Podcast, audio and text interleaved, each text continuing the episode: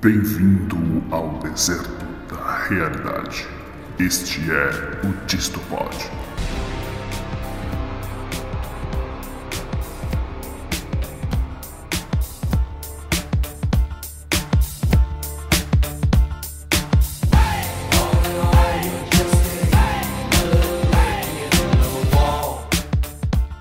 Olá, mamíferos bípedes com telencéfalo altamente desenvolvido e o polegar opositor. Aqui quem fala é o Dom Morpheus, diretamente da Ilha Esmeralda. Professor é sem sombra de dúvidas o profissional mais estratégico para o desenvolvimento de um país. Olá pessoal, tudo bem? Aqui é o Kennedy Gênio, arquiteto urbanista em formação. E quando a educação não é libertadora, o sonho do oprimido é se tornar o opressor. Paulo Freire. Oi galera, aqui é o professor Maurício, pai da Aninha, e a escola ela não tem que ensinar coisas úteis, ela tem que ensinar coisas importantes. Beleza, pessoal. Aqui é o professor Ricardo e a verdade é que se educar as crianças, não vai ser preciso punir os homens. Muito bem, estamos aqui reunidos mais uma vez, virgens contentes e alegres, belos recatados e do lar. E hoje fazemos um bate-papo sobre o setor que é a única via de transformação real para o Brasil, que é a educação. Quais são os nossos problemas nessa área e o que teremos como desafio nesse cenário pós-pandêmico? Então, vem com a gente que hoje o papo está sacramentado.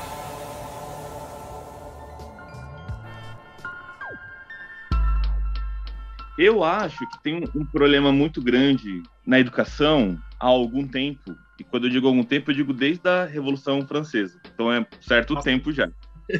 Porque você tem a seguinte, o seguinte problema, me parece. Primeiro, o que, que você pretende de um aluno quando ele chega lá no final é, o cara da cocada tá passando aqui na porta agora. da pamonha já foi. Ô, oh, cocada! Bem na hora que ia começar a gravação.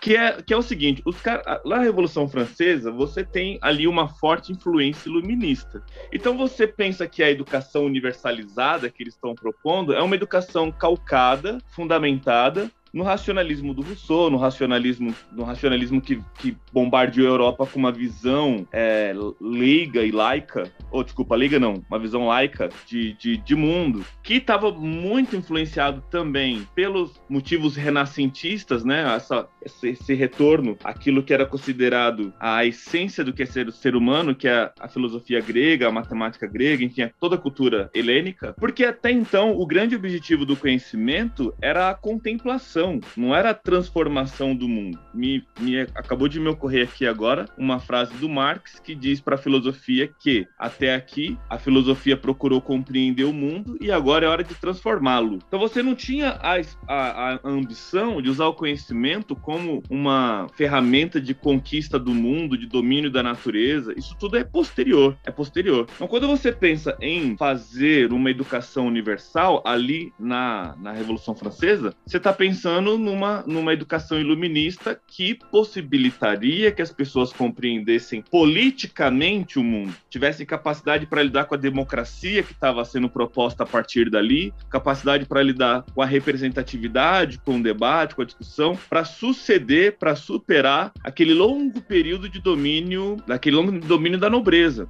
É isso. Na sequência, as, as outras revoluções burguesas que foram acontecendo no século 18 e 19 levaram uma concepção de educação que foi cada vez mais ficando atrelado ao modo de produção capitalista. E aí eu acho que a gente pode dizer que a educação passou a ter um apelo também pragmático. E aí, só para lembrar todo mundo, o pragmatismo é uma filosofia na, surgida nos Estados Unidos que tende a acreditar que quanto mais útil algo é, mais valioso essa coisa será. Útil para o modo de produção capitalista inserido no modo de produção capitalista. Então, se uma coisa vai possibilitar que você produza mais é, trigo, ela é boa. Se uma coisa vai possibilitar que você desenvolva métodos de extração de energia de plantas, ela é boa. Mas se uma coisa não serve para você produzir nada, fabricar nada, então ela é inútil. Então, por que você está gastando energia e tempo com ela? Então, você passa a ter aqui um contraponto entre utilitarismo, uma escola utilitarista, e uma escola é,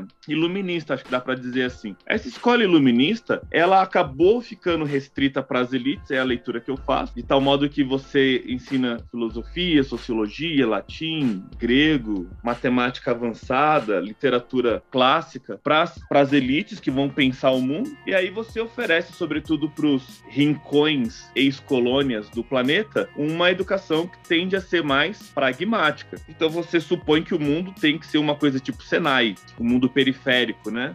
As, as, muita gente que eu conheço transformaria rapidamente o ensino médio num grande curso profissionalizante, porque para eles não faz sentido nenhum se aprender, por exemplo, o número é, atômico ou, é, é, de, um, de um carbono, por exemplo, o número atômico do urânio. Para que, que eu quero saber isso? Para que, que isso me serve? Nesse sentido, a escola virou algo absolutamente pragmático, ou tem uma proposta de ser pragmático, e aí, lá no final, o que eu fiz a pergunta, né? Que tipo de ser humano eu pretendo no final dessa formação do ensino básico, aqui no Brasil, ensino fundamental e médio? E para mim é muito claro que na cabeça de uma, de uma massa enorme da população, eu não usei a palavra massa à toa aqui, eu tô pensando na Ana Arendt mesmo, mas é para você possibilitar que as pessoas consumam, tanto que elas consigam produzir mais, quanto que elas possam consumir mais. E só, isso basta. Então, se você, ao final do processo, conseguir colocar os alunos é, em, em, no mercado de trabalho, a educação funcionou. As outras questões todas são secundárias. As pessoas até admitem que a escola tem um papel de socialização, que a escola tem um, um porquê de existir para ensinar a ética, para ensinar a conviver, etc, etc, etc. Mas elas, essas mesmas pessoas, elas ficam muito orgulhosas quando os filhos dela entram, por exemplo, em universidades que os professores são projetos de fascistas e são grossos, e são arrogantes, e são petulantes, e são cruéis, e são machistas, e são misóginos e por aí vai. Mas no final elas vão justificar assim, mas faculdade boa é assim, né? Professor bom trata aluno como se fosse lixo, porque o mundo é assim, gente. Vocês têm que entender que o mundo é assim. O mundo não é, o mundo não é um conto de fadas. O mundo tem que ser cru. O mundo é cruel, então os professores bons são cruéis também. A universidade ela não é nesse sentido um espaço para repensar o mundo e transformar o mundo. O último reduto em que se poderia ter esperança de uma transformação do mundo é o é onde o mundo acaba sendo ratificado do tipo o mundo é assim mesmo, tem que continuar sendo assim mesmo. Então eu acho que essa pergunta ela já pela pela população ela já está respondida, né? Para que que serve a escola? Mas eu gostaria que aqui hoje no nosso na nossa conversa a gente pudesse reposicionar se a gente fosse pensar numa alternativa a isso, a, a, essa escola pragmática, utilitarista que visa o consumo e a inserção no mercado de trabalho, se a escola não servir para isso, ela serve para quê? E, e, aí, por tabela, todos os conhecimentos que não vão ter aplicação imediata. Por exemplo, o cálculo da hipotenusa. Por exemplo, é,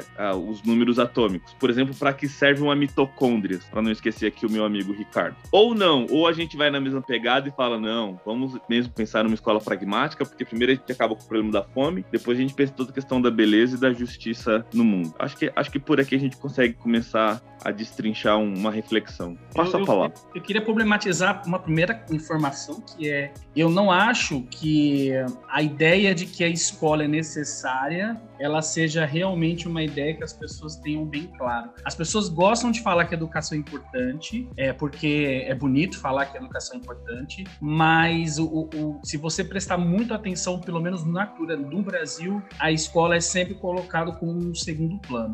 Então, quando fala de importância da escola, a gente fala muito da importância da escola do ensino fundamental 1, porque ensina a ler, ensina a escrever e, e as crianças ficam lá enquanto os pais trabalham. E a gente exalta um pouco a universidade porque está relacionado com essa coisa do, do, aprendizado de uma profissão. E o diploma universitário no Brasil ainda é uma coisa que é para poucos, então é, fazia muita diferença, ainda faz muita diferença ter algum diploma universitário. Esse meio termo aí, que é o ensino fundamental e o ensino médio, fica largado. É a fase do ensino que é mais abandonada, tem menos recurso, tem menos valor, justamente porque é a fase que é menos óbvio a importância. Não sei se vocês essa mesma impressão que eu. O que, que você acha, Ricardo? Nossa, é muita coisa.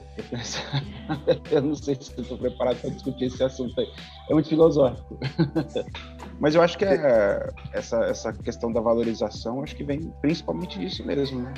Da questão do, do, ensino superior, por conta dessa questão do, usando a ideia de, de dos economistas, né? A, a, como você falou, tem muito pouca gente que tem acesso, né? E quanto menos acesso tem, mais desejo de consumo tem. Acho que é, parte mais um princípio consumista, a necessidade de fazer um curso superior, do que justamente de entender a, o que ele pode trazer para as pessoas. Né? Não que eu ache que ele não traga nada importante, mas eu acho que muita gente quer fazer justamente pelo desejo de ter é, uma coisa que poucas pessoas têm. Eu, eu, eu queria elaborar uma linha em tudo que o Maurício falou e o Wellington também complementou, o Ricardo, que eu acho que não tem como fugir da, da escolástica, da origem à palavra escola, do período medieval. Maurício vai poder falar com certeza muito mais que nesse sentido, se eu tiver é, entrando em equívoco aqui. Nesse primeiro princípio, eu acho que ela, ela tá mais é, próxima do que o Paulo Freire chamou de educação bancária. Nesse primeiro momento aí, era mais a ideia de passar apenas o poder da pessoa de, de leitura. Mas ela, ela é uma negação a, a, ao que seria ali do,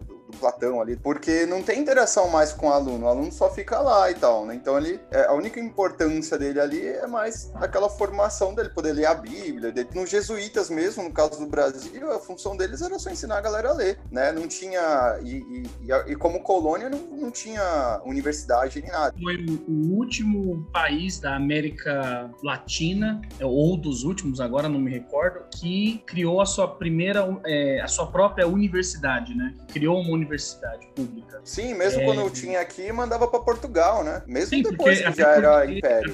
no império. No império português, o Brasil era uma parte do império. Então, o centro tava, a capital era Portugal, e obviamente o conhecimento estava lá, estava tudo lá, então você mandava o pessoal para lá. E mesmo depois, com a independência do Brasil, isso se manteve como um costume. Os grandes fazendeiros, a elite econômica do Brasil mandava seus filhos estudar na Europa. Geralmente em Portugal, Coimbra, Coimbra, principalmente, no Porto e Lisboa, ou então para a França, era o mais comum. Era a ideia de da pessoa ter uma profissão e tudo, era, era ligado a isso, né? Não só.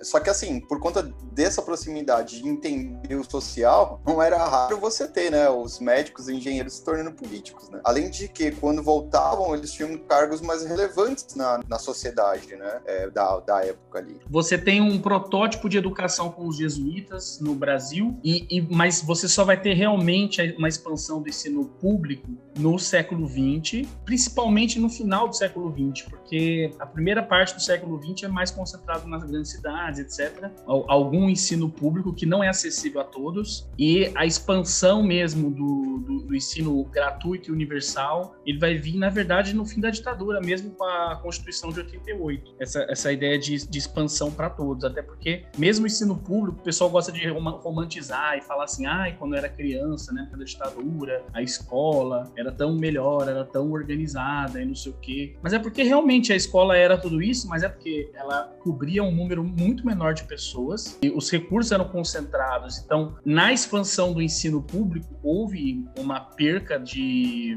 de qualidade, não só por, por outras questões que a gente pode falar aqui, de até de questões estratégicas ou questões políticas, mas por essa tendência de você querer massificar o ensino, né? Não tem como você, hum, é, para você massificar uma coisa para o máximo de pessoas possível, você não tem como cair em qualidade de, de alguma maneira, né? Muito difícil. O, o Wellington, se você me permite, eu vou discordar dessa sua posição sobre a questão, porque eu, sobretudo porque eu também advoguei a favor dela durante muito tempo, a ideia de que a queda da qualidade da educação do Brasil tende a tem a ver com o fato da gente ter buscado a universalização e com a universalização veio a diminuição da qualidade, porque era difícil manter a qualidade para, para um país inteiro. Eu não vejo assim. Eu não vejo assim, e eu vou tentar argumentar por quê. Não vejo mais assim, já que eu vi assim durante muito tempo. Eu não vejo assim porque eu passei a enxergar a educação como um espaço de disputa política, um espaço de é uma arena política. Você ali está, como vai dizer o Bourdieu, engendrando e engravidando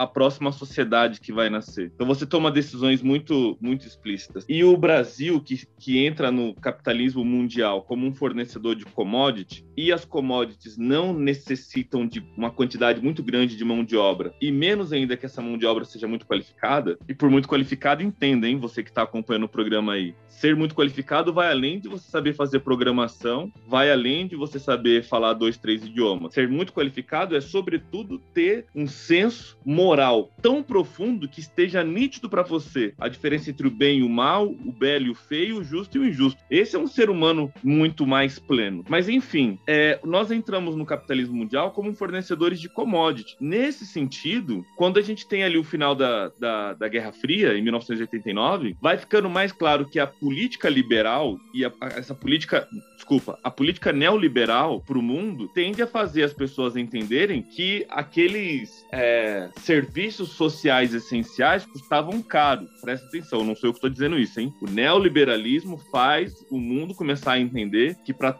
o planeta acompanhar o ritmo de crescimento da China, o planeta não podia mais pagar pelos, pelos serviços do, sociais de bem-estar. Esse estado de bem-estar social tinha que acabar. Isso que começou lá no final da Segunda Guerra Mundial, foi alimentado durante a Guerra Fria, porque você tinha que provar para o outro bloco que seu bloco era melhor, que viver no capitalismo era melhor do que viver no bloco comunista socialista. Então você tinha que dar para a população uma sensação de bem-estar na sua existência muito maior. Mas em 89, quando a Guerra Fria termina, não tem mais com quem duelar. O que você tem agora é um modelo capitalista que funciona melhor que outro modelo capitalista. A China é um modelo capitalista que não zela e nem nunca zelou pelo estado de bem-estar social. Então você tem o neoliberalismo aplicado, associado a um modelo tirânico de organização político na China. Então, a Margaret Thatcher na Inglaterra, o, o presidente dos Estados Unidos, que na época era o Ronald Reagan, é, vão adotar o, aquela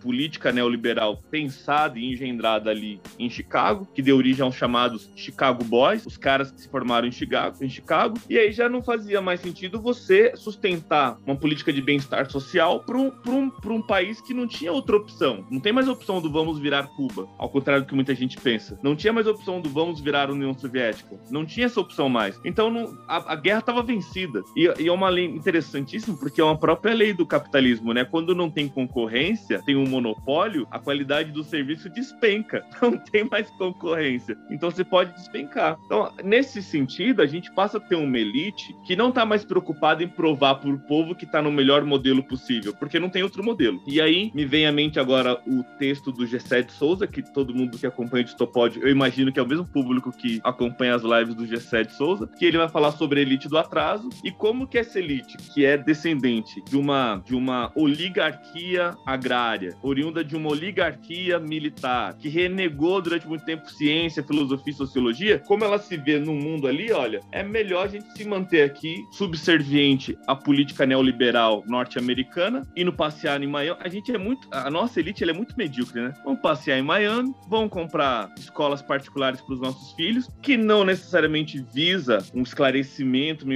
emancipação intelectual, e a gente passa a ficar ali debaixo desse guarda-chuva é, norte-americano, e isso eu acho que tem muito mais a ver com a gente vai formar agora a peãozada e a galera que mora na, enfim, a galera que mora na, nas periferias do Brasil afora, para serem é, componentes de mão de obra de prestadores de serviço, porque em tese o que você gasta para você formar alguém de maneira muito qualificada não é tão caro assim, porque aqui tá uma outra uma outra falácia. As pessoas acham que uma escola muito boa é necessariamente uma escola que tenha piscina, laboratório, muitos computadores, internet a dar com pau, etc, etc, etc. E não é. É, presta atenção. Eu quero muito que as escolas tenham piscinas, anfiteatros, computadores e laboratórios. Eu quero muito que todos, que a gente pode pensar numa legião de pensadores que existiu no, no mundo pré é, pré-revolução francesa, pré-revolução industrial e que foram capazes de pensar o mundo com muita com muita competência. Então, assim, o, é, é, fundamentalmente o que você precisa para ter uma escola de muita qualidade é ter professores muito qualificados, muito engajados e com condições de trabalho efetivas. O que, que eu chamo de condições de trabalho efetiva? Eu não posso ter mais 100 alunos. Eu não posso ter. Eu preciso ter no máximo 40 para minha vida inteira. O que é um professor de elite? É um professor que vai dar aula para 40 alunos ao longo de um ano, um semestre, não sei. Mas você colocou 100 alunos. Eu vou, eu vou pegar esse ponto que você está falando para puxar o que eu tinha, explicar melhor o que eu estava dizendo com a, a, perca da qualidade. Eu entendo o seu argumento pra, e, e concordo com ele que o projeto de educação vai, vai além dessa questão. É, tem muito mais a ver também com o contexto internacional e tal. Mas quando eu falei que a expansão perde a qualidade, é o primeiro passo, porque quando você cria uma lei dizendo, por exemplo, que agora temos aulas de filosofia que não tinha antes no ensino médio, quando você abre a lei, não tem professores, porque você ainda precisa formar uma geração de professores. E aí o que, que vai acontecer? E o que aconteceu na época que a lei da filosofia, é, de filosofia é, foi aprovada? Vários professores de diversas áreas pegavam as aulas de filosofia para ensinar qualquer outra coisa que não era filosofia para poder manter, manter o quadro de aulas. Então, quando houve a expansão do ensino, você houve uma abertura de escolas, etc., mas em muitos lugares, principalmente no, nos rincões do país,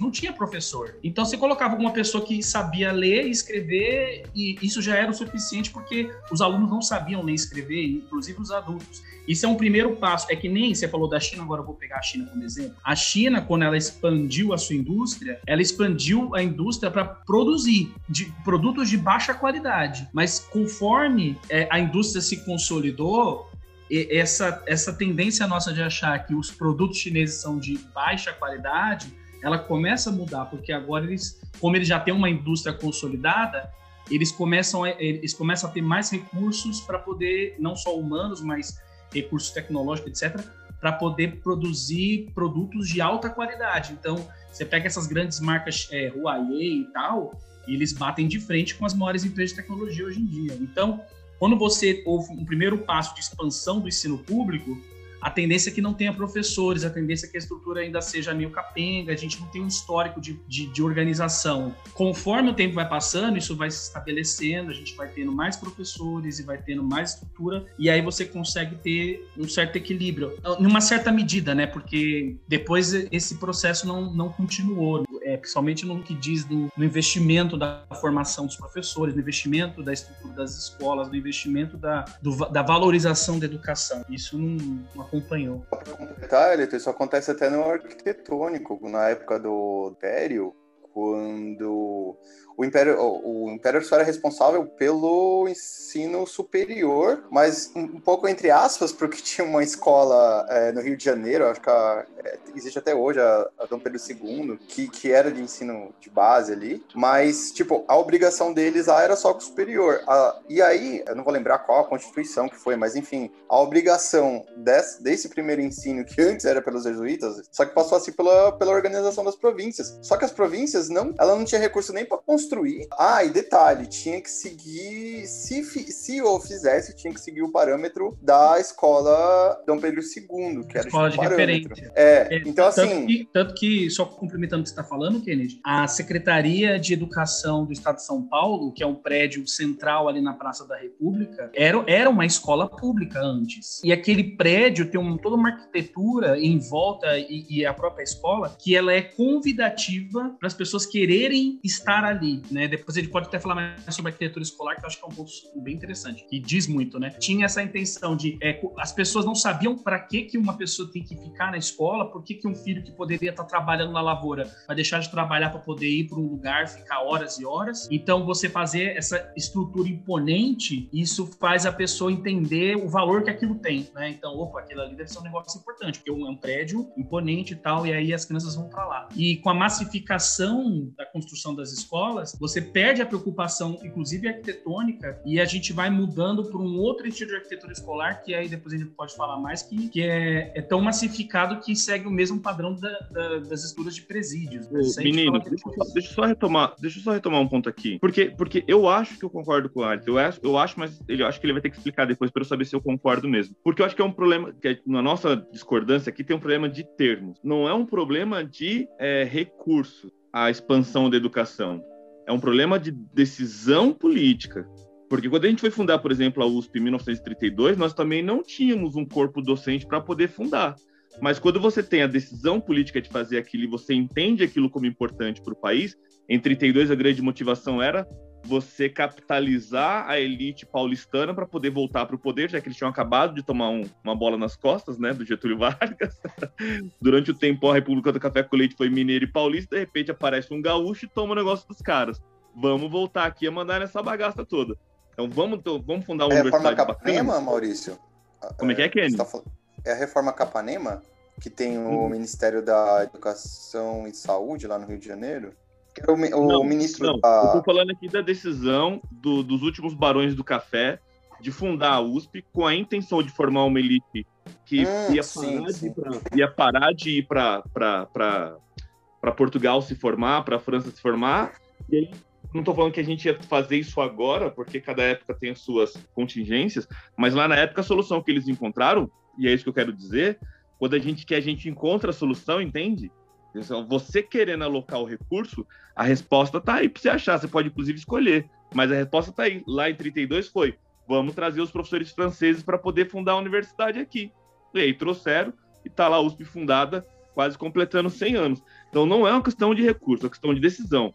Quando a filosofia volta para o currículo lá em 96 e depois passa a ser obrigatória em 2002, o que que você tem ali? Você tem uma, uma questão de priorização. Isso é uma, prioriza- uma prioridade para quem toma as decisões políticas? Não é.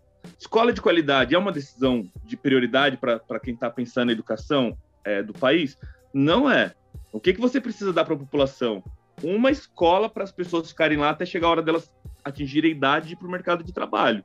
Porque, como eu, como eu estava dizendo, para o Estado, a educação não é cara. Porque está mais do que provado que cada vez que você gasta um real em educação, isso volta 100 vezes para você.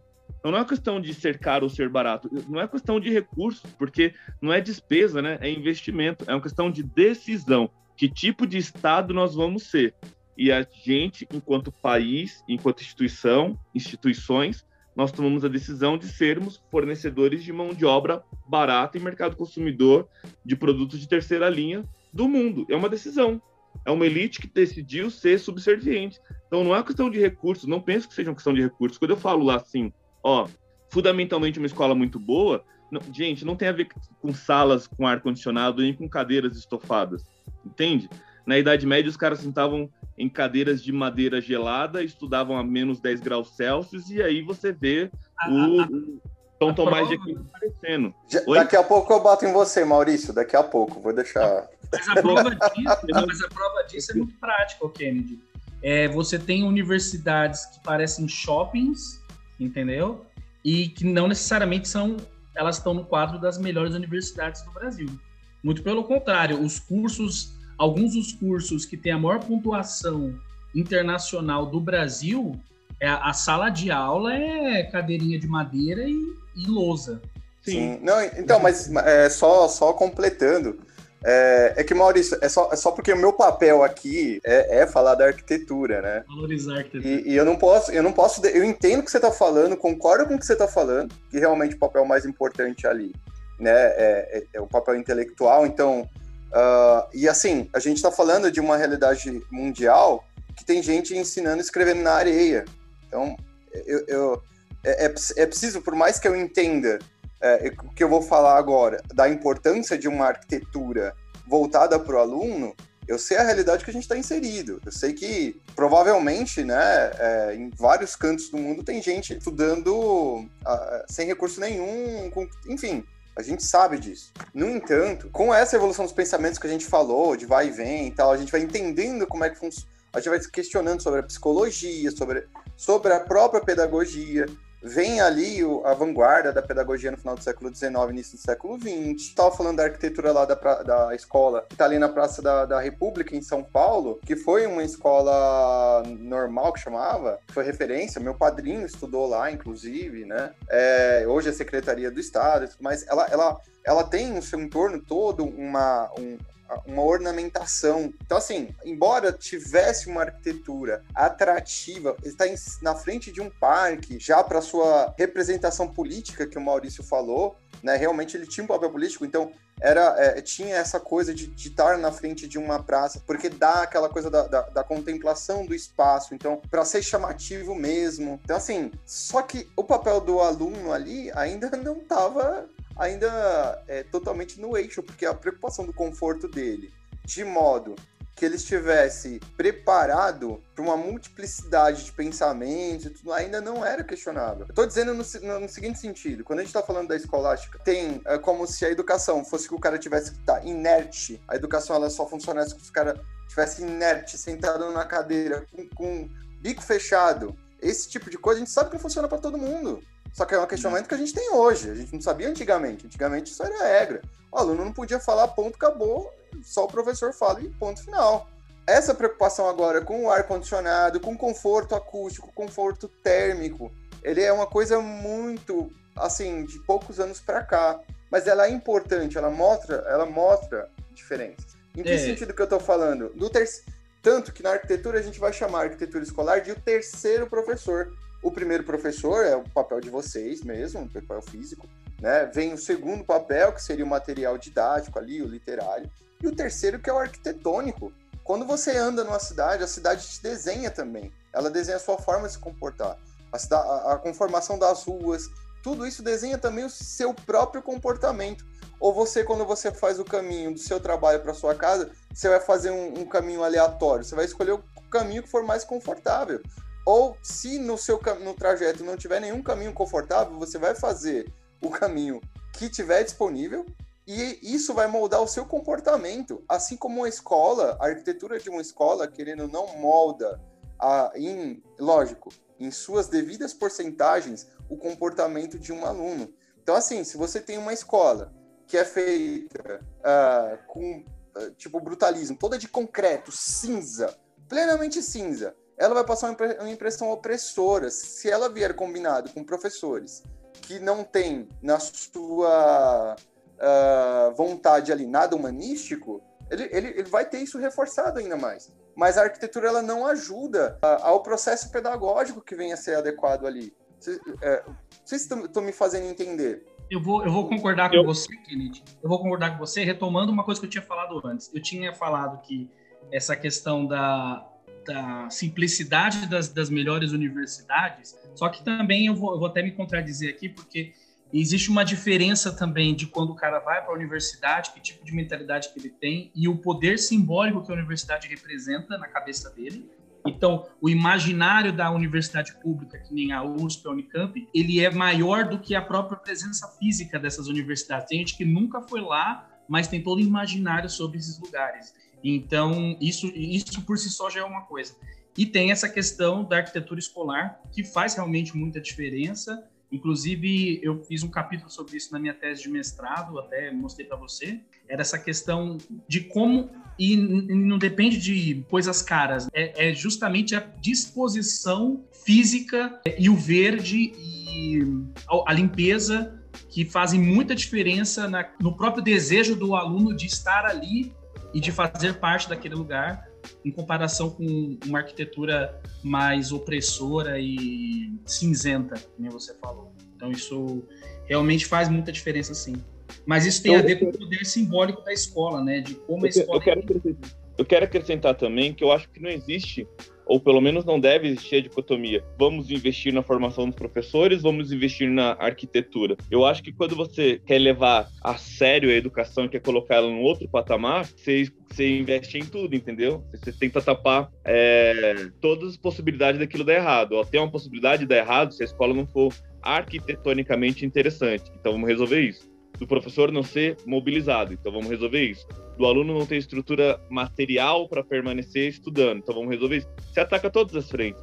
Eu acho que é uma falácia muito perigosa também, assim como aquelas outras que eu apontei, mas é uma falácia muito perigosa também quando você começa discussões assim, ó. Ah, o Brasil gasta muito com pós-graduação e não gasta nada com educação básica. E aí, de repente, parece que tem que parar de gastar com pós-graduação para gastar com educação básica. É um, absurdo. Loucura. Você continua. Eu nem acho que é. gasta tanto com pós-graduação assim. Nem é tanto. Mas continue se investindo no que se investe em educação é, superior e começa a investir em educação básica. Não é uma coisa ou outra. É uma coisa e outra. Lembro que há muitos anos aqui no estado de São Paulo quando se começou o programa Escola da Família, se tinha discussão que era posta da seguinte maneira, inclusive por culpa do sindicato em alguns momentos. Ah, mas se gasta muito dinheiro no final de semana e não se gasta durante a semana. Porque o final, Escola da Família sindicato funcionava. Dos professores, ele enfatiza que é sindicato É, sindicato dos professores. A, a discussão para mim não era gasta-se ou no final de semana ou durante a semana. Gasta-se no final de semana e durante a semana. Porque não deixa de ser um aparelho público em muitos lugares, o único aparelho público daquela comunidade é a escola. Então, deixar aquele equipamento público fechado sábado e domingo é um desperdício de capital, não é? Se você pode fazer aquilo ser um espaço utilizado pela comunidade, não só pelas crianças e adolescentes, mas pela comunidade inteira, mas é de um desperdício de recursos enorme você não possibilitar que isso seja utilizado. Então, não é isso ou aquilo, é isso e aquilo. Primeiro ponto. O segundo é que, assim, ainda que a gente gastasse com arquitetura, que a minha fala pode ter dado a impressão, e eu, e eu admito que tem um problema na minha comunicação mesmo, que, é, que a arquitetura não é fundamental para esse processo todo, ainda que a gente transformasse as escolas em shopping center, ainda assim não era caro, porque eu vou voltar a rebater aqui, ó. Cada vez que você gasta um real em educação, ela volta multiplicada muitas vezes para a sociedade.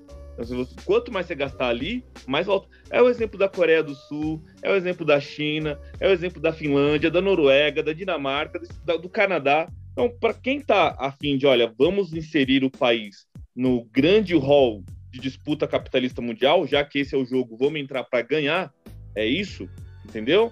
Então vamos gastar com educação. É, chega a ser enfadonho. Eu me lembro que o Cristóvão Buarque, que foi, não confundir com Chico Buarque, por favor, o Cristóvão, que aliás fez aniversário ontem, o Chico Buarque, não o Cristóvão. O Cristóvão Buarque, ele foi ministro da Educação do primeiro governo Lula. E aí, acho que deve ter durado uns seis meses, porque ele acreditou que aquele primeiro governo do Lula lá, que começou em 2002 até 2006, tinha entendido isso como uma grande missão. Vamos gastar tudo que for possível com educação. E não foi o fato, né? Não foi o fato que aconteceu. Depois ele foi candidato para disputar o, a, quando o Lula estava tentando reeleição, ele estava tentando a eleição. Aí ele saiu como candidato do PDT, que atualmente é o partido do Ciro Gomes. E aí todas as perguntas que eram feitas para o Cristóvão Buarque, ele respondia dizendo: precisamos investir mais em educação. E eu lembro com muita clareza de muitos críticos falando assim: por Cristóvão Buarque, a educação é a resposta para todos os problemas. E eu pensava, mas é. Aliás, recentemente ele dizia assim: ó, o ensino médio é, é sucateado demais na mão de, da maioria dos estados para continuar na mão dos estados. O governo federal precisa assumir e, no mínimo, é, é, remunerar esses professores de maneira adequada para você atrair mais mão de obra para dentro do setor, né? Você precisa atrair, senão você vai continuar perdendo. Aqui na nossa recente história, nós vimos um professor de filosofia maravilhoso indo embora para Irlanda, porque o mercado nacional não o atraía significativamente. A gente perdeu um professor de história para ir trabalhar na construção civil dos Estados Unidos. Já estava terminando a segunda faculdade e foi mais benéfico para ele deixar de ser professor no Brasil e virar trabalhador da construção civil com todo respeito, mas ele gostava muito de dar aula. Ele não saiu daqui para ir para lá à toa, é porque não tinha como inseri-lo aqui, não tinha espaço para ele aqui. Eu podia continuar dando outros exemplos aqui, mas não vou. Então, volto a dizer, é uma decisão política. A gente não pode enxergar esse caminho que a educação pegou como se fosse um fatalismo. Mas os professores não são capazes de dar aula, mas a, a, a sociedade não prioriza a educação e a leitura. Isso, em algum grau, isso também é verdade. Mas, fundamentalmente, você tem um governo, pós-governo, pós-governo, falando para a população. Não é para vocês entrarem na universidade. Vou dar dois exemplos. Quando a USP foi fundada lá na década de 30, tinha por volta de 10 mil vagas. Quase 100 anos depois, ela continua tendo 10 mil vagas. Só que a população do estado de São Paulo passou para 40 milhões de pessoas. E ela não aumentou proporcionalmente a sua oferta de, de, de, de vagas. Então, a, a universidade, que, que não deixa de ser uma etapa muito importante na formação, menos importante do que as anteriores menos importante que as anteriores, depois eu posso fazer a defesa da minha posição. Mas fundamental para a formação do cidadão, ela não aumentou a sua, a sua oferta. Segundo, que país sério, que país sério alimenta a educação noturna como a principal oferta? Que país que acha que vai, a educação vai dar certo, colocando adolescente de 14 anos para sair de casa às seis e meia da tarde, voltando meia-noite e meia? No estado de São Paulo, o ensino médio, a regra dele é ser noturno não diurno, porque você supõe que se você é da periferia, necessariamente você tem que trabalhar e, portanto, educação noturna é o que faz mais sentido. Mas era só você ver quanto é que esses alunos ganham, já estou encerrando. Quanto é que esses alunos ganham em média? 600 reais? 700 reais? Ok, vai lá e custeia e põe ele para estudar o dia inteiro, que nem o antigo Cefam, que o nosso amigo Wellington deve ter pego ali no, né, no finalzinho dessa, dessa etapa de você custear para o aluno ficar estudando não te dou 600 reais e você não vai trabalhar, vai passar o dia inteiro aqui estudando, tá bom? Tá bom, pronto, tá resolvido o problema. O, o, o Bolsonaro não quis assinar uma emenda que liberava 3,4 bilhões de reais para compra de tablets e internet para todos os estudantes do Brasil. Aí você pensa, Mas 3, 4 pontos bilhão é muito dinheiro. Para um país, não é. Lembrando que no, nas duas, três semanas depois ele assinou um outro documento que deu um aumento para os militares que, ao longo de um ano, vai custar 7,8 bilhões de reais. Então, uma, uma, uma, uma imbecilidade ou uma crueldade sem tamanho. Então, você não gasta 3 bilhões para todo mundo continuar tendo aula durante a pandemia, mas gasta 7,8 bilhões para continuar tendo apoio das Forças Armadas. Isso é uma decisão política, não é um problema de recurso. Os alunos brasileiros vão levar 260 anos para atingir o nível de leitura dos países desenvolvidos. É o que diz um relatório feito pelo Banco Mundial e divulgado na semana passada que o professor universitário tem metas a cumprir mais de pesquisa do que de sala de aula. Pelo menos os meus, em grande essência, eh, passam pelo menos 90% do tempo mais dedicado a pesquisas do que sala de aula. Só que no imaginário da população, o, pro, o único papel do professor é ficar em pé na frente de uma lousa falando alguma coisa. Na mentalidade das pessoas, só existe aquela educação bancária que a gente falou, que é o aluno sentado estático com alguém falando lá na frente. Eles não imaginam que quando o professor sai daquela sala, ele vai para um laboratório. Ele vai ler vários trabalhos de pesquisa. Eles não fazem essa, é, não tem essa associação que o professor é, é, universitário, principalmente de, de, universidades públicas, tem esse papel, tem um, um salário, é, uma remuneração diferente, é, diferente né, do, do, do, pessoal de ensino base. Mas também ele tem que ter uma carga, uma bagagem de conhecimento muito maior, né? E o papel dele também como responsável pelo, por essas pesquisas. E eu estou falando diversas. Temos aí até as pesquisas do, até contra o, o, próprio Covid aí, né? Então são os professores que estão lá. É, eles não são só pesquisadores, são pesquisadores e, e, professores. Então, assim, muito do dinheiro do ensino superior é em pesquisa, não é só em sala de aula. E a universidade que se preza, ela tem que ter os seus laboratórios sim, tem que colocar os alunos para fazer pesquisa sim. Um ponto que eu queria falar, ô Maurício, não sei se você vai lembrar disso, tem uma linha de pensamento que o Fernando Henrique Cardoso ele ele, ele acreditava ou acredita, não sei, porque ele sempre está dando de ideia, mas de que os países eles têm existe existe certos vãos é, na economia internacional que são preenchidos por certos atores internacionais. O país ele tem que se inserir num desses vãos e então assim é, a partir do momento que o Brasil ele assumiu a ideia de ser um país rural, é, todos os as, as, a estrutura da, do país é focada nessa questão de o país ter que ser o, o, o, celeiro do mundo, o país agro do mundo. Então, todas as políticas públicas, todo o resto vai ficar, vai ficar fundamentado nisso. Não há investimento é, em pesquisa sobre vacina, mas há investimento sobre, sobre vacina é, para animais de rebanho, sabe, de, de fazenda. Então, gasta-se muito em tecnologia nessas áreas. A área agro tem um investimento pesado nessa questão de pesquisa, etc. e tudo mais mas você não vê os mesmos recursos, a mesma mobilização é, para outros setores. O que eu queria falar, até pegando o gancho da arquitetura que a gente falou, é que a gente consegue perceber a mentalidade de uma sociedade a partir de pequenos detalhes que às vezes é, parecem inofensivos. Então, por exemplo, a gente gosta de usar muito o Japão como referência de uma educação e etc., uma sociedade que que foca muito na educação, e aí tem aquela frase que todo mundo gosta de lembrar, de que o, todo mundo tem que prestar rever, reverência ao imperador, mas o imperador ele presta reverência aos professores. É, então, todo mundo se curva ao imperador, mas no Japão, o imperador que se curva aos professores. E esses elementos pequenos, simbólicos, eles dizem muito sobre a sociedade. Eu lembro que um tempo atrás saiu um filme do Danilo Gentili lá, Como Ser o Pior Aluno da Escola, e em países como Finlândia ou como Japão, esse filme nem faria sentido, entendeu? Ninguém, ninguém acharia que faria um sentido um filme assim. É, talvez nem saísse na, na, televisão, porque é um negócio que não faz sentido. Já no Brasil faz sentido você querer ser o pior aluno da escola, sabe?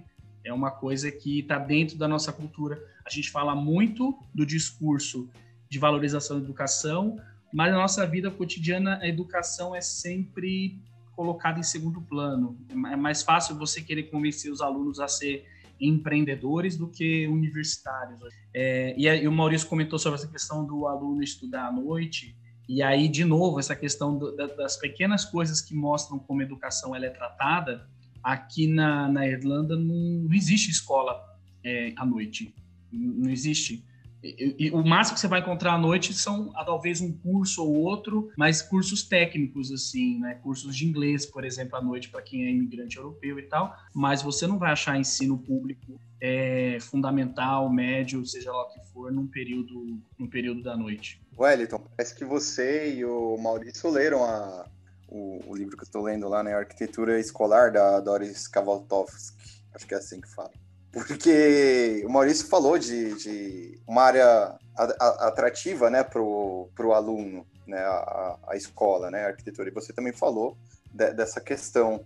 E pegando da questão de recurso, eu concordo plenamente, né, quando o Maurício falou da que é necessário ter mais recursos, sim. No entanto, é, tem que ter o recurso, mas aliado também a uma questão de postura e de atitudinal.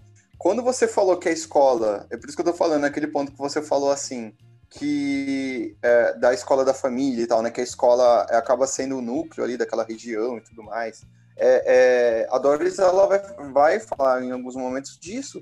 É, por exemplo, ela vai dar um exemplo de que você tem uma escola estadual e a municipal divididas apenas por uma parede. Uma tem uma biblioteca foda, a outra nem tanto. Poxa, por que, que não tira o muro? Entende? Por que que, é, por que, que e outra coisa, é, isso já é uma visão minha. É, a gente vê em várias escolas que você tem um terreno é, razoavelmente grande e aquele bloco no meio, né, que seria os dois ou três pavimentos ali, normalmente dois. É, é, só que os alunos não têm acesso à, à, área externa, né, ali um gramado e tudo mais. Se os alunos não têm, por que não a comunidade? Por que não aquela área vira uma praça e aí interage mais? E onde eu quero chegar com isso? Foi dado o exemplo do shopping. É, na visão das pessoas, as pessoas procuram uma. A gente tem um conceito que é, é, que é área de passagem e área de permanência. A área de passagem é aquela que não é convidativa e você só passa batido, você vai para um ponto A, um ponto B, você só passa, você não tem a menor intenção de ficar lá. Às vezes, a maior parte da arquitetura das escolas, ela vai atender aquilo que eu já estava falando. É um negócio de você ter um, um caixote com uma cadeira e uma mesa, um quadro negro lá na frente, ponto, acabou não tem nada atrativo no, no, no programa, né? Não vai, ah, eu vou, é, é, com exceção de pessoas que fazem a diferença. Mas por que, que o outro parece um shopping? Para tentar tornar ele mais próximo do que seria uma área de permanência. De você querer estar naquele lugar, de você se sentir confortável naquele lugar. De, de várias maneiras. O conforto acústico, conforto lumínico, um lugar para sociabilizar. Tipo, não um pátio cinza ali que você vai sair, sei lá, às vezes se tem ou não um lugar para sentar ou não, mas uma coisa fria, gelada, parecendo um banheiro gigante muitas das vezes.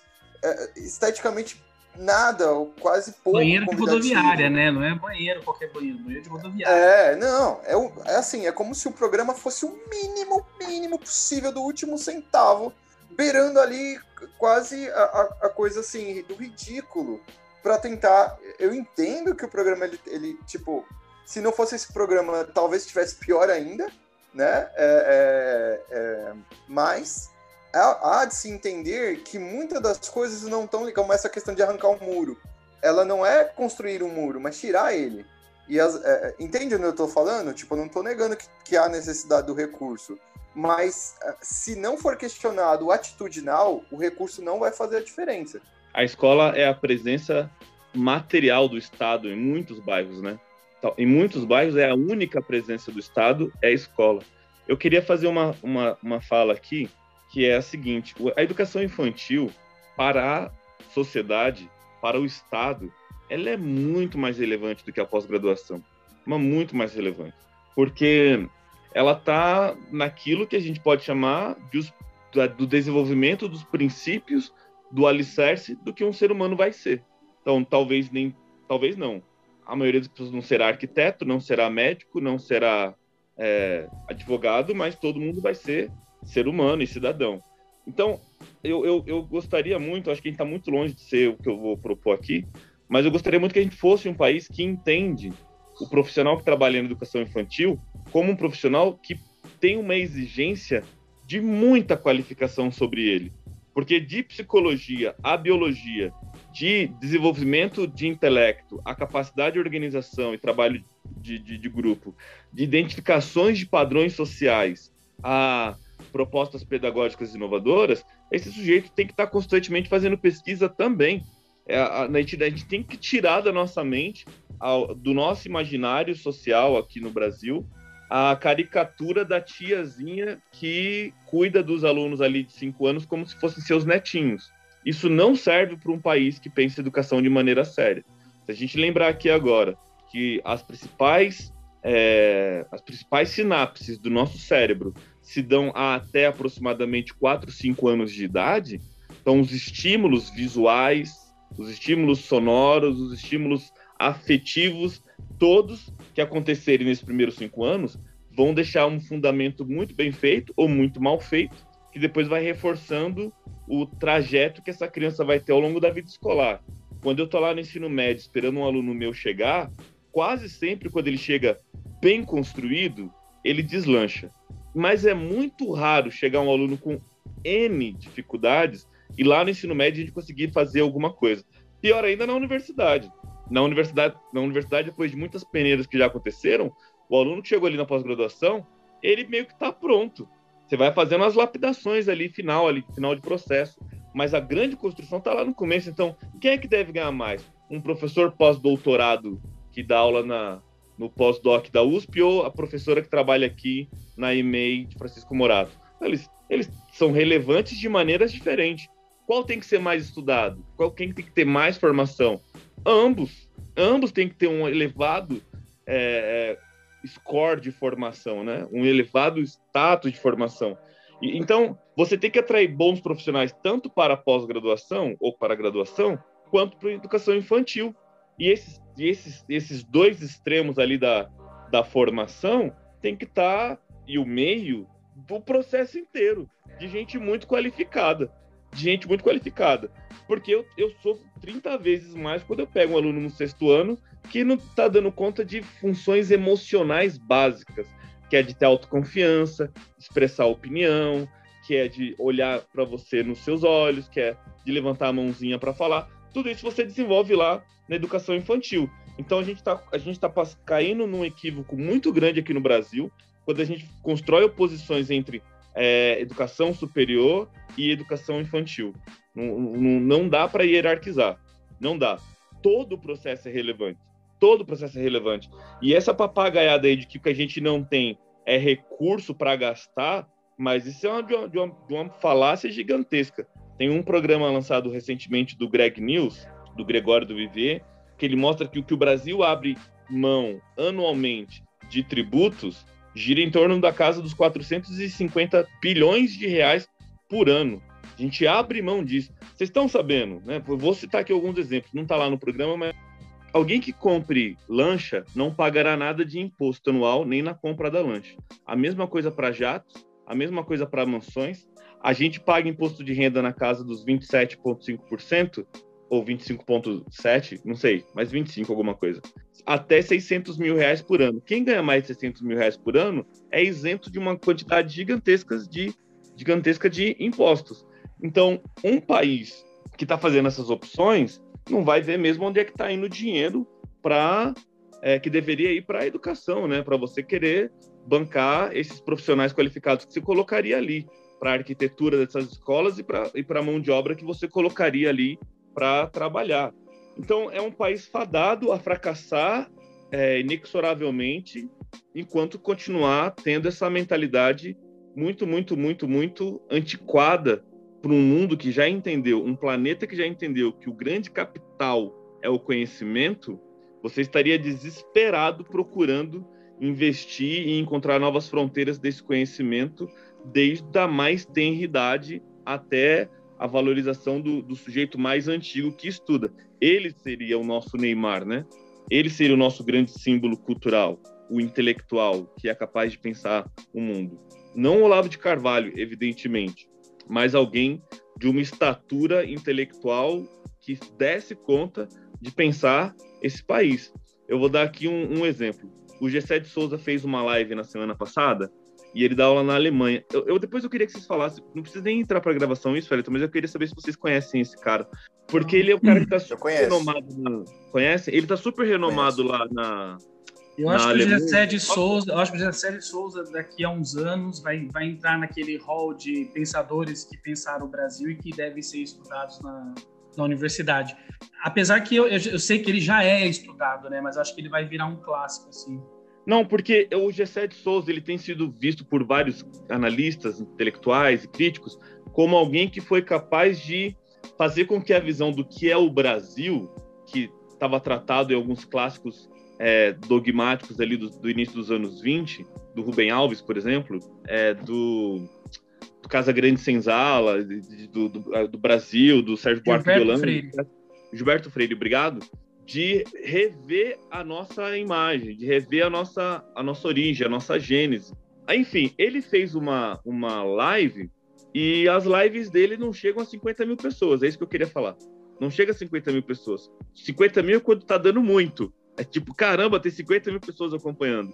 Mas você é, pega lives, sei lá, do Danilo Gentili, que daí bate na casa de um milhão fácil.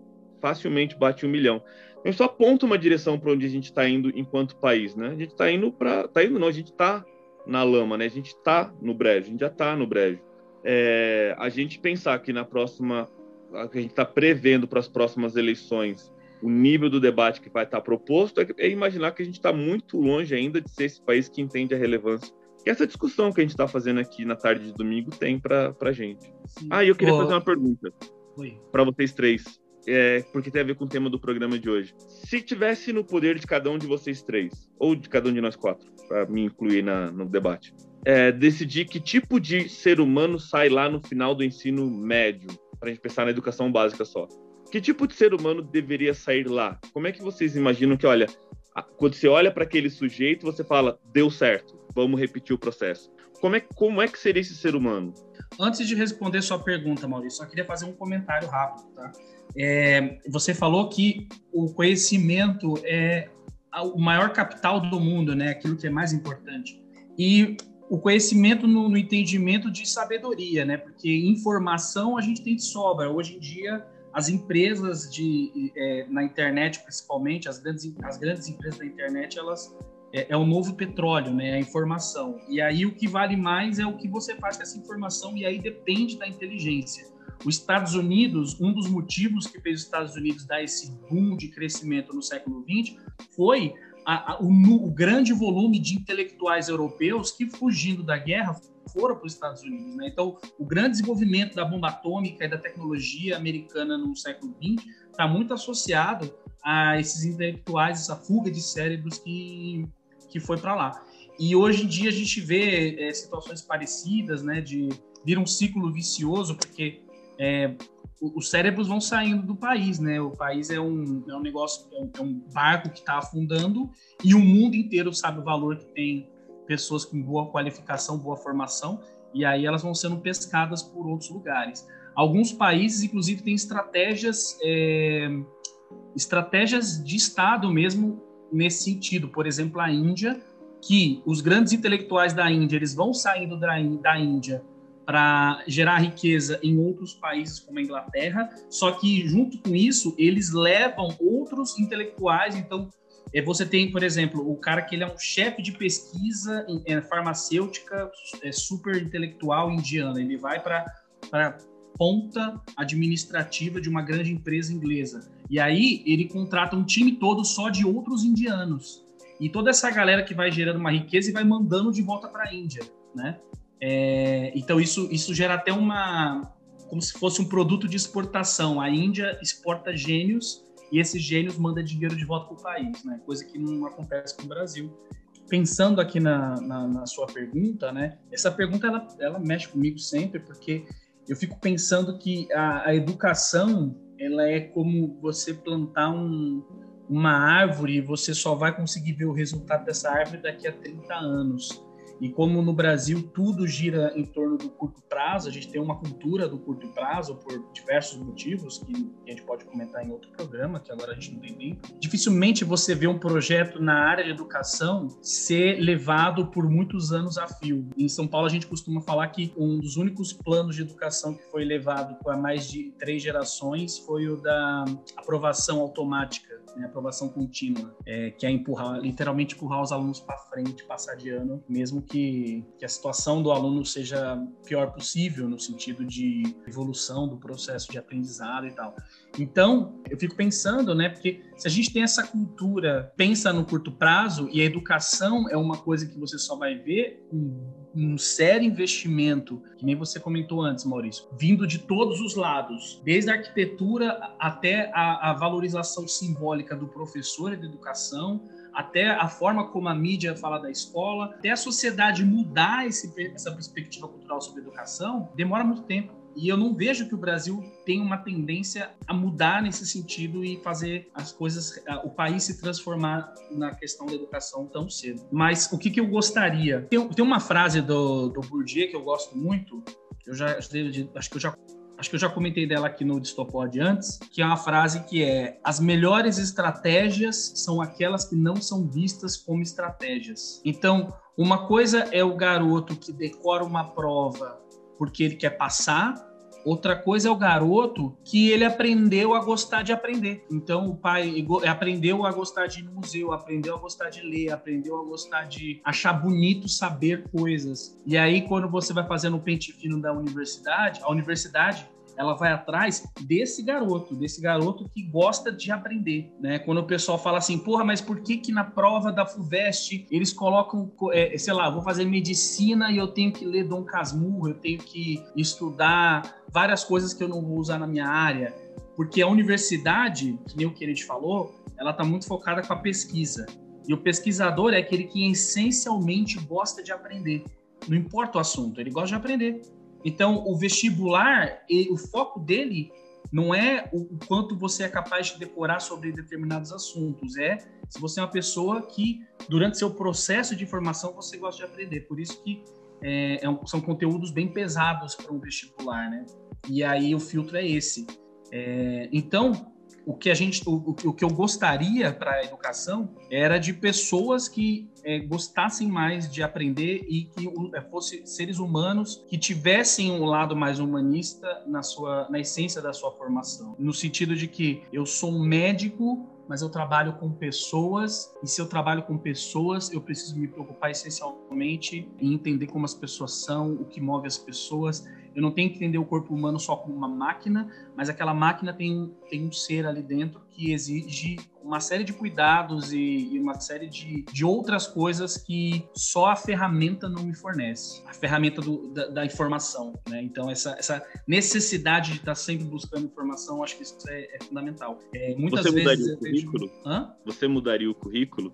Você tiraria química, física e colocaria música e dança? Eu não tiraria e colocaria. Eu, eu não tiraria química e física e colocaria música e dança no meio, entendeu? Eu acho que a gente não tinha que tirar nada do currículo, tinha que acrescentar coisas coisas no currículo. E não só é, no sentido de mais disciplinas, mais matérias, mais informação, mas você também mudar o sentido de como a escola funciona. Então dá para você fazer é, um exemplo, né? A gente estava é, falando aí do, você comentou do Cefam, que era o Centro de Formação para o Magistério, e quando eu estudei no Cefam, tinha uma coisa muito legal, que era o trabalho com projetos, que é uma coisa que o Centro Paula Souza hoje tem como parte da sua estrutura, né? E os projetos, eles envolvem muitos saberes que vão além do que está previsto numa aula convencional. E isso traz outras camadas da vida, é, como a socialização, aprender a trabalhar em grupo, a, a entender a vida em sociedade, etc. Então é, é, bem mais profundo. Acho que tem muito mais coisa que dá pra gente retirar dessa reformulação do que seria uma boa escola, sabe? Kenny, como é que seria, é. como é que seria esse cara, essa pessoa lá no final do, da educação básica que você olharia para ela e falaria assim: deu certo, descobrimos o caminho, vamos nessa direção.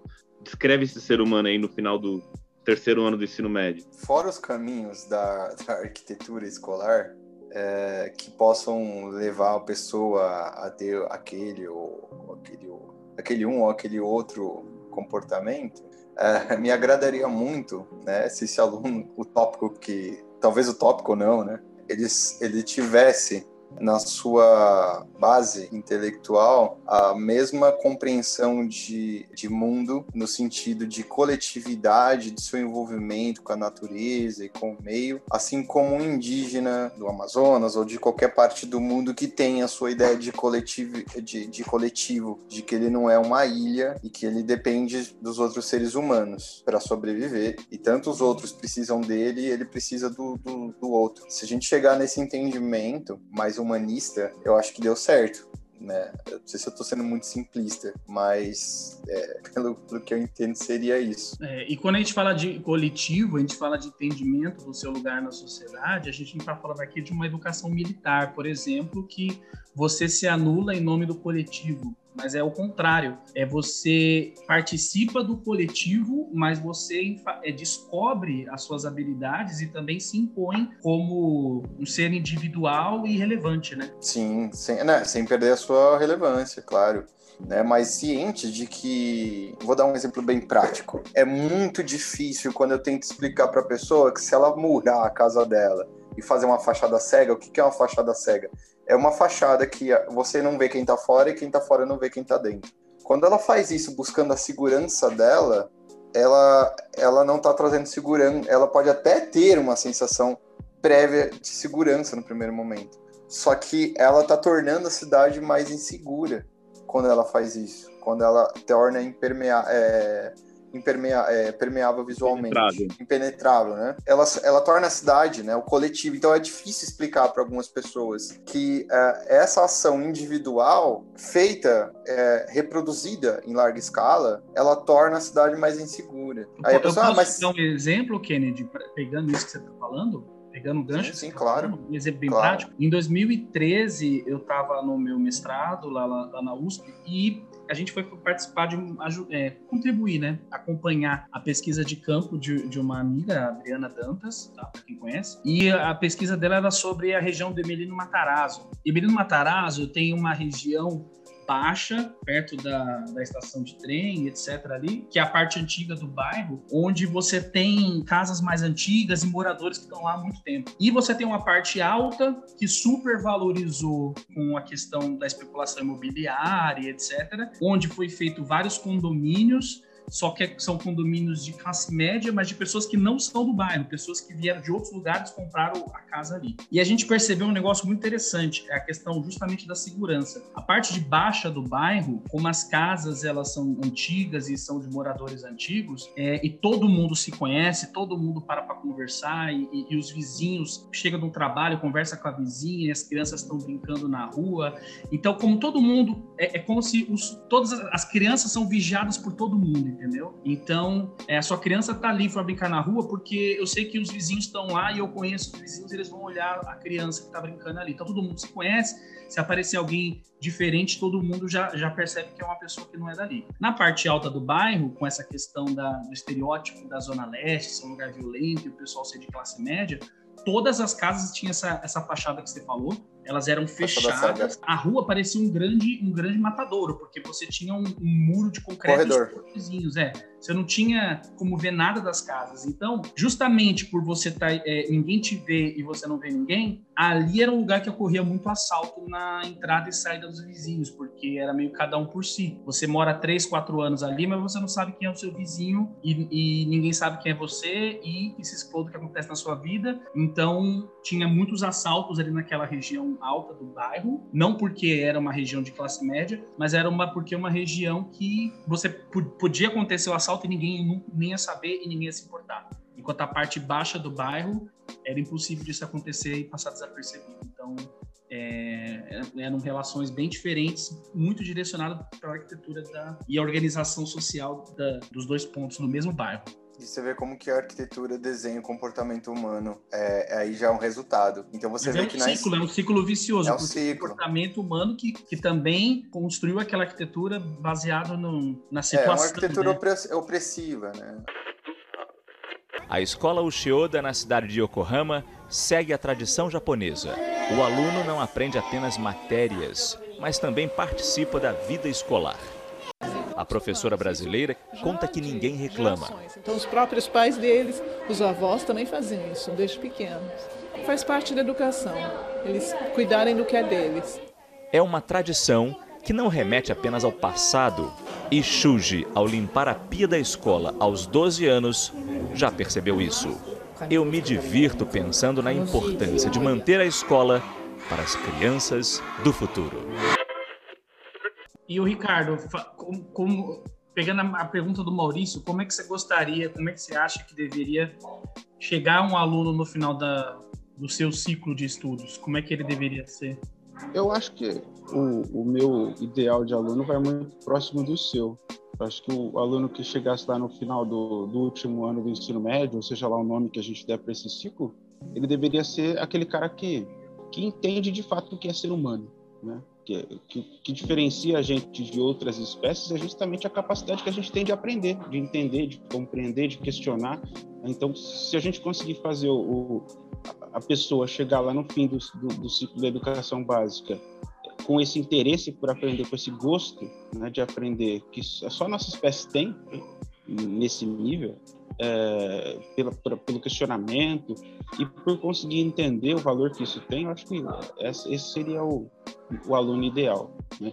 E entender com uma profundidade, né? que, que ele consiga participar de diversas discussões, diversas questões é, podendo participar com uma certa profundidade, né? não como a gente tem visto hoje com argumentos tirados, recortados aí do, do Facebook e do WhatsApp.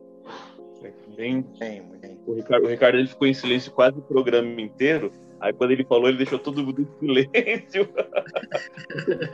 Bom, a gente tem agora uma situação nova, né? Uma situação que talvez a gente não tenha visto antes é, nesses, nesse parâmetro, né, nesse sentido, nesse, nessa escala, que é uma situação de pandemia, onde as escolas foram fechadas e em alguns lugares teve um processo de abre fecha, abre fecha, alguns lugares é, não abriram ainda e outros é, tentaram manter as escolas abertas o máximo que deu, mas em algum momento as escolas tiveram que ser fechadas e a famigerada educação à distância, que há tanto vem, vinha sendo discutida, ela teve que entrar é, de uma forma ou de outra em muitos casos. Não vou falar que isso acontece em todos os lugares, porque eles sabem que a realidade ela se impõe e que muitos lugares nem educação à distância tem. Mas nos casos onde houver a educação à distância, algumas pessoas já começaram a levantar a bola de que essa é a nova tendência, que após a pandemia, a tendência é o fim da escola instituição e que, e que isso é um espaço para uma, uma educação à distância. Outros ainda defendem que a,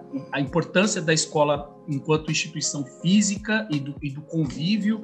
E aí a gente tem várias discussões nesse sentido. Até recentemente teve é, um caso de uma garota que ela não tinha terminado a escola e ela, ia, é, ela não terminou o ensino médio, mas ela estudava por conta e ela passou na, na USP e a USP não aceitou porque a USP tem diretrizes que para você poder entrar você tem que ser no mínimo formado no ensino médio. E aí ela acabou sendo recrutada por universidades, acho que nos Estados Unidos, uma coisa assim. E aí gerou uma, uma discussão maluca dessas de é, tá vendo, precisa ou não de escola, mas, mas essa menina aí ela conseguiu entrar sem precisar da escola e passar na universidade, não sei o quê. Chegamos ao ponto. E aí, é necessário a escola, o estabelecimento, o espaço físico, ou a, tendemos a caminhar para uma digitalização do ensino e, e, e tá tudo bem? Que, que vocês acham, senhores? Então, é, se a gente pensar na escola como um espaço pragmático de preparação para o mercado de trabalho e formador de pessoas que produzem e consomem, então o espaço, é, o espaço físico da escola é desnecessário. É, eu consigo pensar aqui em canais de YouTube aplicativos de celular que são capazes de ensinar conteúdos muito mais competentemente que a maior parte das aulas que esse país vê acontecendo todos os dias em sala de aula. Então, se é só para poder chegar em conteúdos que nem essa menina chegou, então de fato não precisa de escola. Mas se a gente pensa na escola como um processo civilizatório, no qual você humaniza as pessoas e faz parte desse grande processo de humanização, o desenvolvimento dos afetos, o desenvolvimento da ética, o desenvolvimento da consciência política, então nunca se poderá abrir mão da desse espaço público que é a escola, porque os conteúdos eles são subalternos às demandas da formação civilizatória. E não dá para você fazer isso sem a presença de um professor lá junto com esses jovens. É claro que eu não estou pensando aqui nessa escola que a gente acabou de passar três blocos criticando. Eu estou pensando num, num, modelo de escola iluminista que não precisa abrir mão de ser pragmático. Gostei quando o Wellington falou é isso e aquilo. Você não precisa, não precisa parar de ter aula de matemática pura para começar a ter aula de carpintaria. Põe-se aula de carpintaria e continua com a aula de, de matemática. Mas você então precisa começar a pensar em professores que são capazes de pensar por conta própria, porque aliás deixa eu já deixar aqui a minha. Deixar, deixar ficou feio, né? Mas enfim. Deixa eu já colocar aqui a minha opinião. Lá no final do ensino médio, eu penso esse sujeito que é capaz de pensar sozinho. Como é que você, lá na formatura do terceiro ano, sabe que o processo foi concluído? Porque eu tenho ali moças e rapazes que dão conta de ler e entender, são capazes de pensar sozinho, de criticar sozinho, de formar sua opinião e, ao mesmo tempo, manter toda a reverência ao conhecimento que foi sendo construído ao longo dos últimos 20 mil anos no mundo inteiro. Essa, essa escola que ensina o jovem a fazer reverência a quem veio antes, ela é fundamental de continuar existindo. Mas se a gente se render de uma vez por todas à escola enquanto uma certificadora, né? enquanto uma, uma, uma instituição que entrega certificado para quem aprendeu calcular trigonometria e a lembrar o nome dos, dos rios a jusante e a, e a vazante do, do, do, Brasil, aí você não precisa mais de professor. Você cadastra todo mundo em bons canais do YouTube e o problema já está resolvido. Ricardo. É, eu acho que é, é você colocou, né? Será que a escola vai ser substituída, né, por uma questão digital? Eu acho que não. Acho que não vai e nem pode. Mas da, da mesma forma, também acho que ter passado por isso, né? A gente sempre pode aprender alguma coisa com todas as situações que a gente passa, inclusive com essa que a gente está passando agora, por mais terrível que ela seja. Eu acho que ter passado por isso, né, no nível da escola, tem que fazer pelo menos as escolas começarem a, a, a perceber tanto professores, né, quanto a gestão e até quanto os alunos também, é, que não dá para a gente ignorar a tecnologia. Quantas vezes a gente já viu é, regras de, de, escola, né, documentos contendo regras da, da, da, escola que proíbem, por exemplo, a utilização de celular é, durante a aula. E a ironia é que agora a gente usa o celular para assistir a aula. A gente né, tem que aproveitar esse momento que a gente passou para entender que o celular ele não, não pode ser visto como inimigo, porque a gente já perde. Né? Se você quiser, se o professor tentar competir com o celular, ele já perdeu ainda mais num, num, lugar que a gente tem uma, como a gente falou aí, né, uma educação que não é bem vista, que culturalmente não é, é tão almejada, então não dá para a gente competir. Né? Então, o que a gente tem que aprender, acredito eu, é que o celular ele pode ser, como a gente viu agora, usado também para melhorar, né?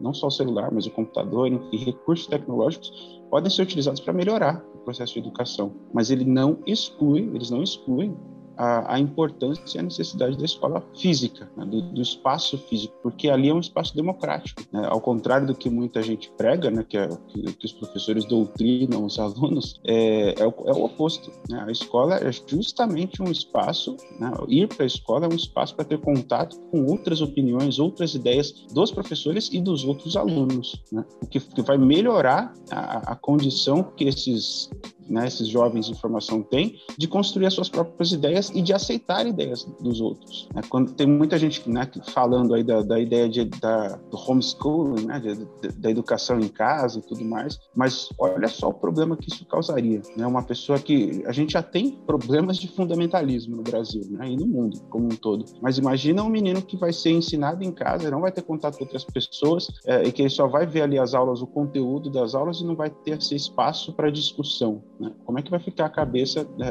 na formação desse, dessas pessoas? Então, eu acho que, que não, a gente não tem, não deve nem pensar numa possibilidade de, de de que não exista mais um espaço físico para que a educação aconteça, né? até porque o espaço da escola é, né, acredito eu, que no, dentro do mais, mais básico, um espaço democrático para discussão. Então, é isso que, que o espaço físico da escola representa.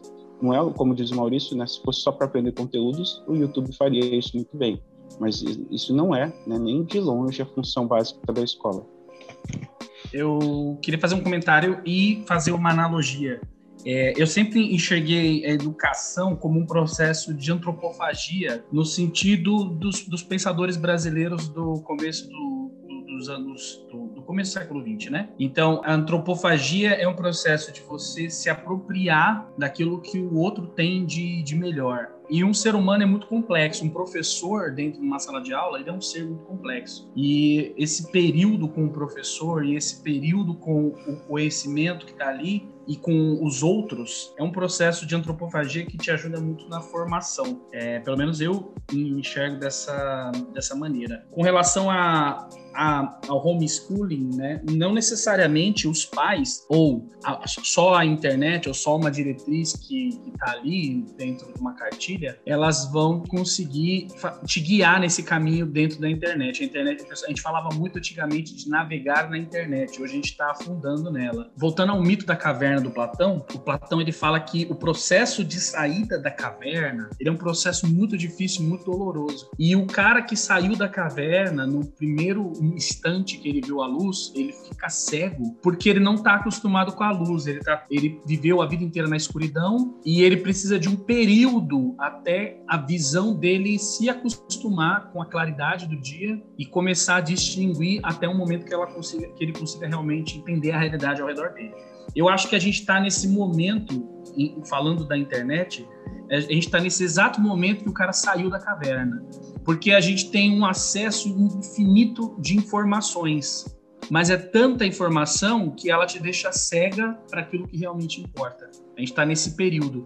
A gente tem máquinas e máquinas de produção de fake news, sem contar as, as, as, próprias informações que são úteis, mas que às vezes você nem sabe que elas existem. E é nesse contato com o professor que a gente vai. É, o professor ele pode fazer aquele papel de, do mestre ancião, sabe? Do, do, do, mestre Jedi. Ele vai te, te alimentando e te mostrando o caminho dentro desse mar turbulento, no meio desse, dessa cegueira pelo excesso de claridade. Nesse excesso de, de conhecimento, de informação que a gente tem acesso hoje, a função, acho que, da escola atual é mais é, ensinar o aluno a desenvolver bem o filtro né, de, da informação do que propriamente é, ensinar a informação.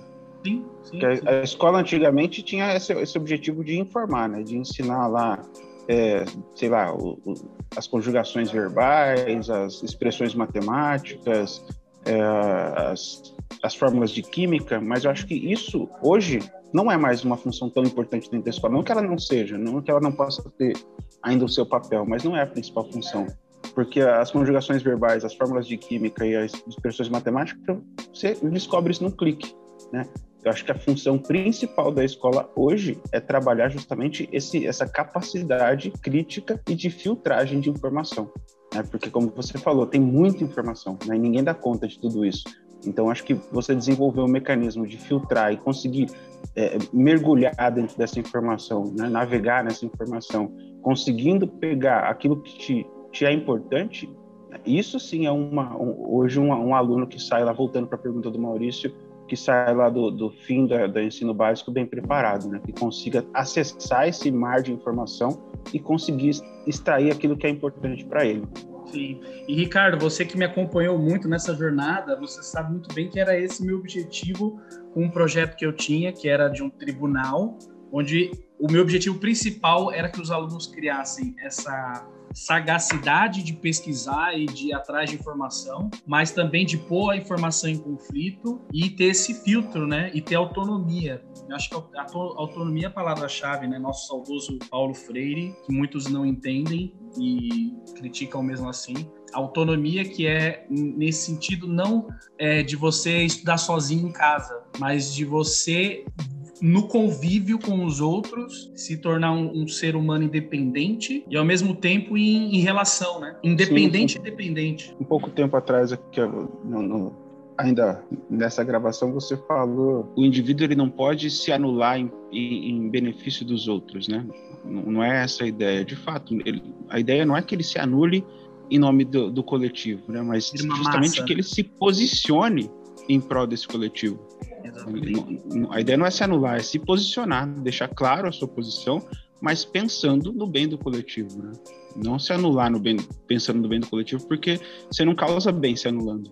É, a intenção não é virar uma parte da massa amorfa que, que segue regras e abaixa a cabeça, né? É justamente Sim. o contrário, né? É você pensando no coletivo, mas sendo uma parte individual, sendo uma individualidade, sendo um sujeito complexo e, e tentando contribuir com o que você puder para a sociedade. Eu defendi aqui a, a, importância da escola presencial, né, como um espaço coletivo de debate democrático, mas eu quero lembrar e ressaltar, não sei se, se eu me fiz claro nesse ponto, que o principal aspecto que, que essa escola que eu defendo tem é a criticidade, né? a capacidade de, de analisar, criticar e entender uma situação com base numa fundamentação né? coerente, lógica, né?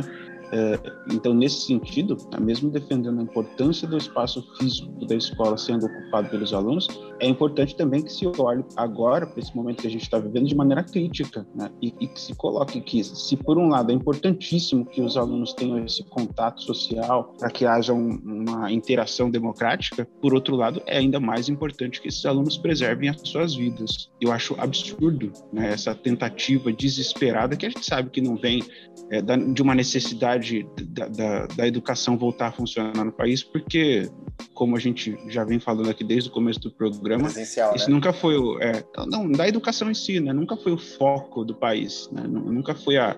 Tirando lá os, os planos de governo do Cristóvão Buarque, como disse o Maurício, a gente nunca teve nenhum político que realmente colocou a educação como foco principal e como essencial dentro da política brasileira, né?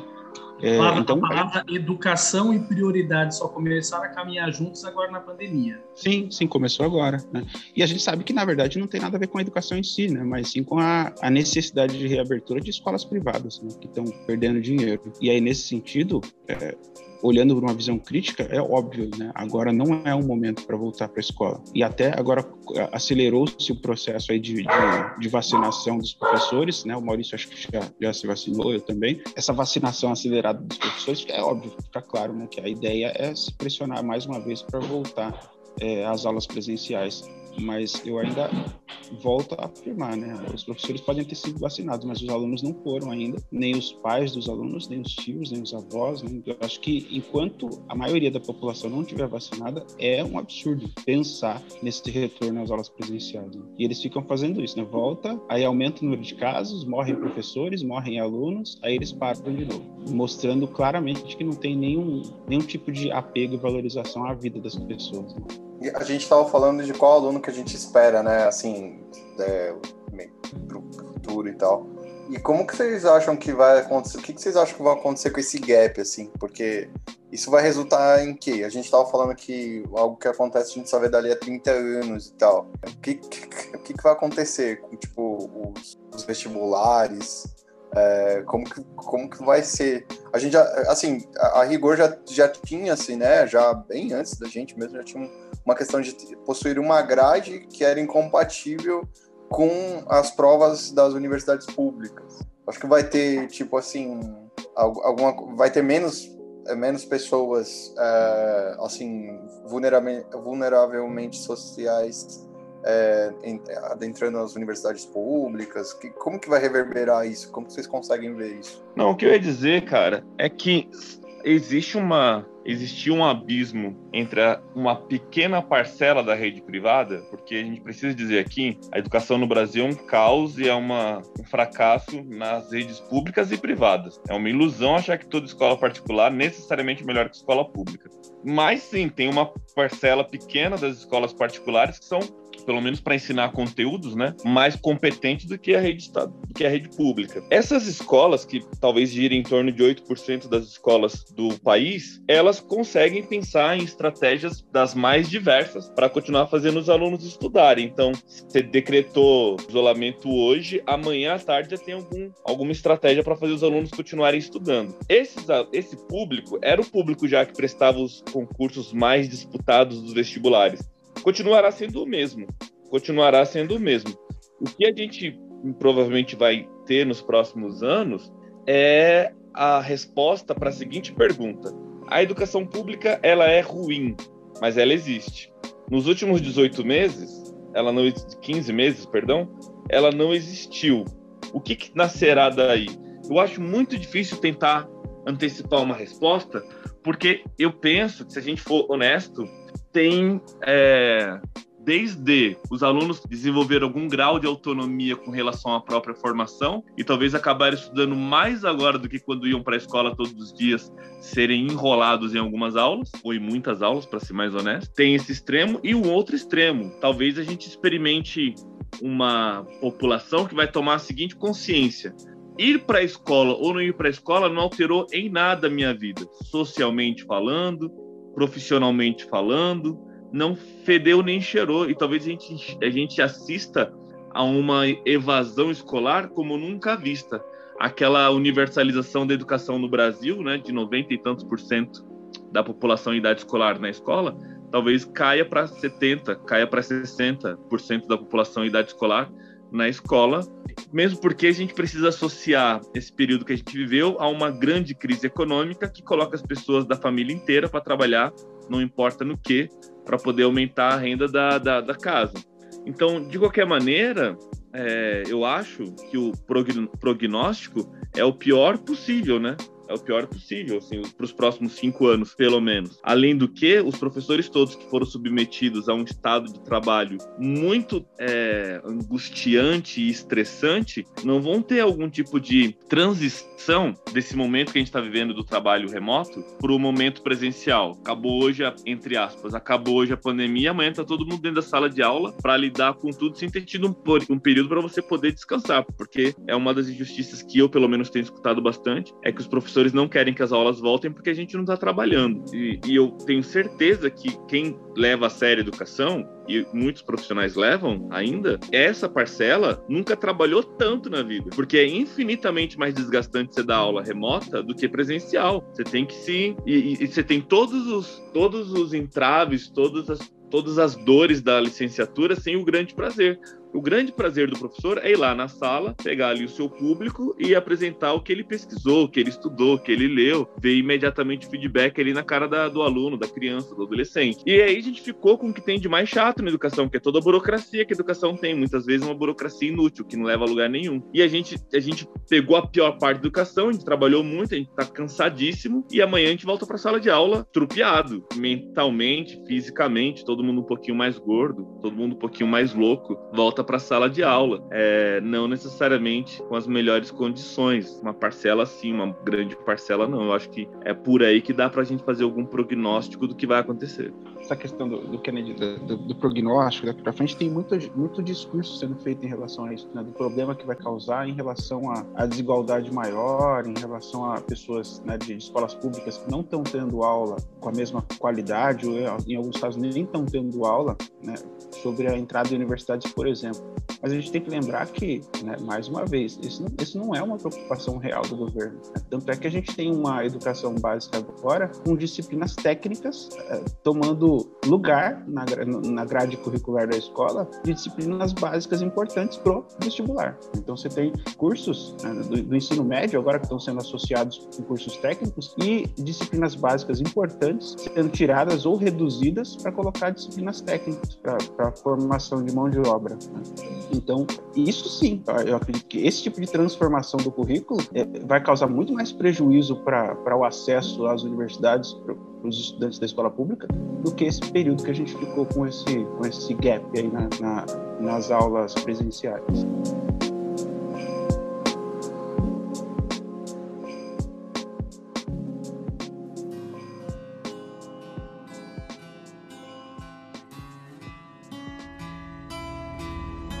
Eu sei que você está aí. Eu posso sentir a sua presença. Sei que está com medo. Está com medo de nós. Está com medo de mudar. Eu não conheço o futuro. Não vim lhe dizer como isso terminará. Eu vim dizer como vai começar. Eu vou mostrar o mundo. Um mundo sem regras nem controles, sem limites ou fronteiras. Um mundo onde qualquer coisa é possível. O que haverá depois, você vai decidir.